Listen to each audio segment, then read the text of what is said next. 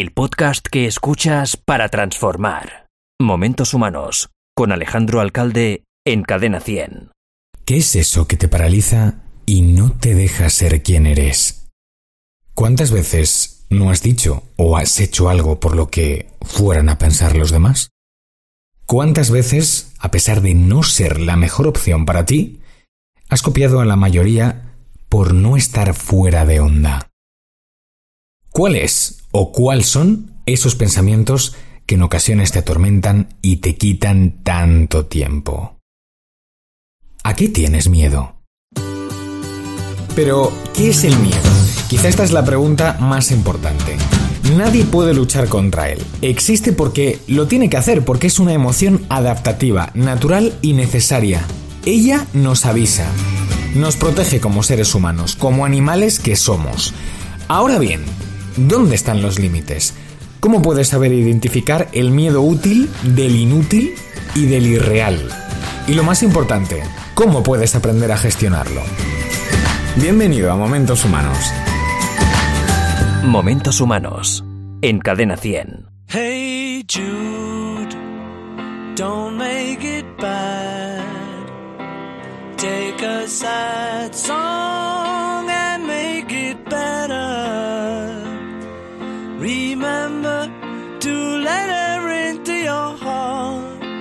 Then you can start to make it better.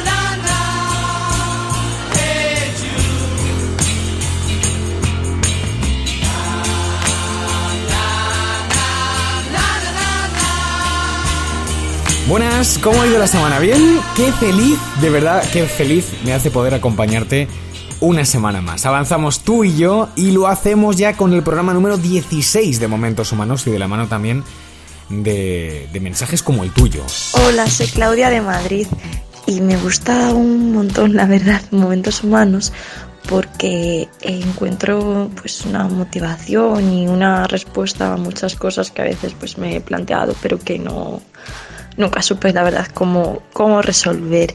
Y me gustaría un montón que, en los próximos podcasts hablaréis de la dependencia y de cómo eso pues al final te lastra a no tomar decisiones por miedo y te paraliza un poco. Muchísimas gracias y un besito. Muchísimas gracias amiga por esa nota de voz. Recuerda que tú haces momentos humanos a través de alcalde.cadenación.es, la dirección en la que desde ya nos puedes hacer llegar críticas, opiniones, notas de voz eh, y, y relatos. Relatos eh, como el de Belén de Badajoz, que dice así. Hola amigos de Momentos Humanos, me llamo Belén, soy madre soltera, tengo un niño precioso llamado Hugo de casi 6 años y él es lo mejor que me ha pasado en la vida.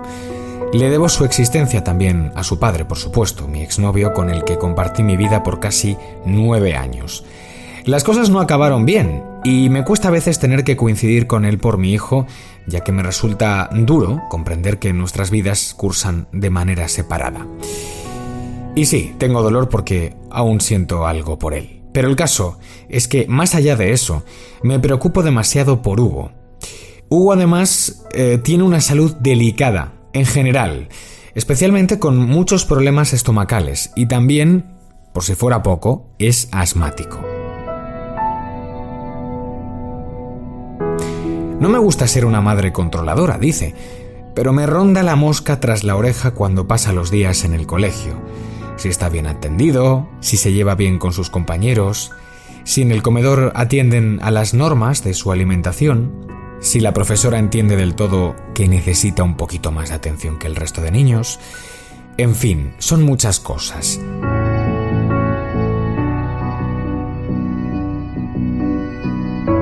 De nuevo intento despreocuparme en los periodos que pasa con su padre. Me pregunto si le estará cuidando bien. Quizá me siento más liberada cuando pasa el tiempo en casa de mis padres, aunque así considero que esto es un sin vivir.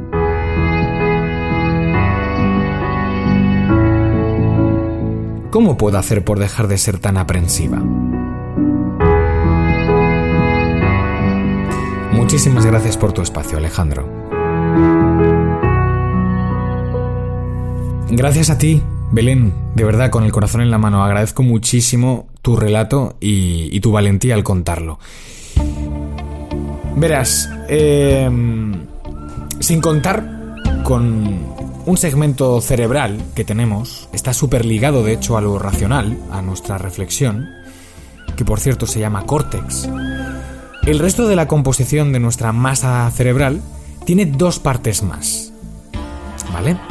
Una de ellas muy, muy, muy, muy, muy primitiva, también la más instintiva, por cierto, y la más visceral, ¿vale? Es, es 100% animal. Es lo que los expertos llaman el cerebro reptiliano. Esta es la parte que te hace reaccionar de una forma directa, de una forma refleja, y todo para que precisamente puedas existir. Si tienes un hambre tremenda, vas a ir a comida, no vas a preguntar a nadie más que para saber dónde se encuentra. No piensas, simplemente comes. Si tu casa se está quemando, naturalmente lo que vas a hacer va a ser salir corriendo o, te tirarás de la ventana incluso si el suelo está bajo. Lo harás para sobrevivir. Es lógico, ¿no? Parece evidente. Pero así se explica científicamente. Si pudieras seguir diseccionando el cerebro, ¿vale? Encontrarías otra parte que los científicos llaman el cerebro límbico. Este está muy, muy, muy ligado a la motivación, a la emoción que sientes cuando, por ejemplo, te alimentas, que poníamos antes ese ejemplo, cuando mantienes relaciones sexuales, e incluso eh, esa emoción que se suscita ¿no? y que tiene mucho que ver con el comportamiento parental. Esta parte lo que hace es activar sistemas de evasión, pero también sistemas de atracción. Y es aquí atención, donde se mezcla el placer, pero también el dolor, donde se mezcla el miedo, donde nace el miedo. Muchos de los capítulos de Momentos Humanos, si es que nos has escuchado en, anteriores eh, publicaciones, refieren a la programación neurolingüística, también llamado en siglas PNL. Y está hecho de esta manera pues para explicar cómo interpretamos la realidad. Este es un punto al que en el que me he centrado muchísimo y, lo sigo haciendo y lo haré porque considero imprescindible. ¿Con qué cristal vemos el mundo? ¿Recuerdas esta pregunta? ¿Qué lentes ha generado nuestra experiencia y qué creencias han venido de la mano porque se han activado, ¿no? En base a esa experiencia de ese acontecimiento. Y entonces esas creencias lo que también hacen precisamente es activar las partes cerebrales de las que hablaba. Y lo hacen actuando conjuntamente con las emociones. De nuevo, con el miedo. Si te pinchan, te retiras. Es evidente, es obvio. Pero lógicamente, esta experiencia la experiencia que genera tu reacción casi no la has tenido que vivir. Viene innata desde que nacemos, porque es muy animal, es muy del cerebro reptil. Pero por ejemplo, exponerte a una presentación de trabajo, esto es otra cosa. Tener que hablar públicamente y paralizarte por miedo es una reacción disfuncional. Y lo es porque te está entorpeciendo, no es justa, es la distorsión que te produce probablemente la creencia de fracaso en base a una experiencia con la que no has nacido. ¿Me explico? Quiero decir que en este caso no existe un peligro real. No es una parte animal al 100% la que actúa en ti. Es ese filtro cognitivo a través del cual observas e interpretas la realidad en ese preciso momento. En las fobias, por ejemplo, pasa lo mismo. Piensa Belén que preocuparse, ¿vale? Y decía que preocuparse está dentro de lo funcional, es normal, nacemos con, con ese miedo para sobrevivir, sobre todo sabiendo, según dices, que Hugo es un poco delicado. Lo que ocurre es que habría que poner límites hasta cierto punto y lo sabes, porque tu relato así me lo, me lo parece indicar, ¿no? Llega un momento en el que el miedo es excesivo, te paraliza y es disfuncional. Ese control y esa angustia que te está produciendo dejarle solo, ¿de qué creencia parte exactamente? ¿Qué experiencia a ti te ha, hecho tener esa creencia limitante? ¿Cómo puede, por ejemplo, su padre ayudaros? ¿Qué necesitas tú realmente que no dependa de Hugo y de su salud para estar más tranquila? Matizan todas estas cosas. No te resistas. Abraza tu miedo, desenmascáralo, exponte progresivamente a él, Belén. Enfréntate a él. Ya verás que poco a poco la importancia se va a ir desmontando. Y lo va a hacer a medida que reprogrames tu mente, a medida que generes nuevas creencias positivas. Mira, hay varias técnicas para dejar a un lado el miedo. Y una de ellas, al menos a mí es la que más me funciona y me apetece compartir contigo, es la de detectar esos pensamientos automáticos, esos pensamientos irracionales automáticos. Una vez los reconozcas, pásalos por el filtro, cuestiónalos y luego, cuando ya te hayas solidarizado con ellos y con la causa, reemplázalos por completo con pensamientos más adaptativos, más positivos, más justos, porque te los mereces. Por ejemplo, si te invade la idea de ver a Hugo con problemas para respirar, que me decías que, em, que es asmático, piensa que si no es el niño quien respire por el inhalador, que me imagino que llevará uno, pues un profesor o varios serán los que se lo recuerden, porque ellos ya lo saben muy bien, lo saben perfectamente gracias a ti, no me cabe ninguna duda. O por ejemplo, a medida que Hugo va siendo más mayor, porque además sabe muy bien, porque ya se le ha recordado cuál es su problema, pues más capacidad va a tener de reaccionar ante cualquier incidente que le pueda ocurrir en su salud. Es decir, abre tu mente, abre tu mente de una manera positiva, no, no para engañarte, lo contrario, para ser realista y justa, porque no eres tu mente. Tu mente es la que te está haciendo jugar muy malas pasadas, Belén. Momentos Humanos es un programa que busca la proyección personal. Y para conseguir esa proyección personal hace falta la transformación, no de la persona, sino de aquellas cosas que nos pueden hacer mejores. Y el miedo precisamente es una, es una barrera. Mira, una vez alguien me dijo una frase que me sirvió de mucho y que, y que la tengo muy presente y la adapto siempre que puedo, para recordar quién soy yo en realidad, ¿no? Y quién quiero ser. Dice esta frase así, el miedo es una muralla que separa lo que eres de lo que podrías alcanzar a ser. Y ahí lo dejo. Muchísimas gracias por hacer momentos humanos. Te espero la semana que viene con un nuevo capítulo proyectivo en tu vida. Hasta entonces pasa unos siete días maravillosos que te los mereces. Adiós.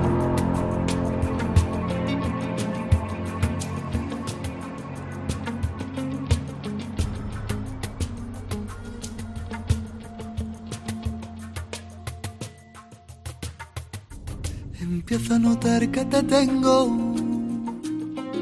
Empiezo a asustarme de nuevo. Sin embargo, lo guardo en silencio. Voy a dejar que pase el tiempo. Empiezo a creer que te quiero. Y ya empiezo a soñar con tu beso. Sin embargo, no voy a decirlo que tú sientas lo mismo. Porque tengo miedo, miedo de quererte y que no quieras volver a verme. Por eso dime que me quieres o dime que ya no lo sientes, que ya no corre por tus venas el calor que siento al verte. No lo intenté, sé que me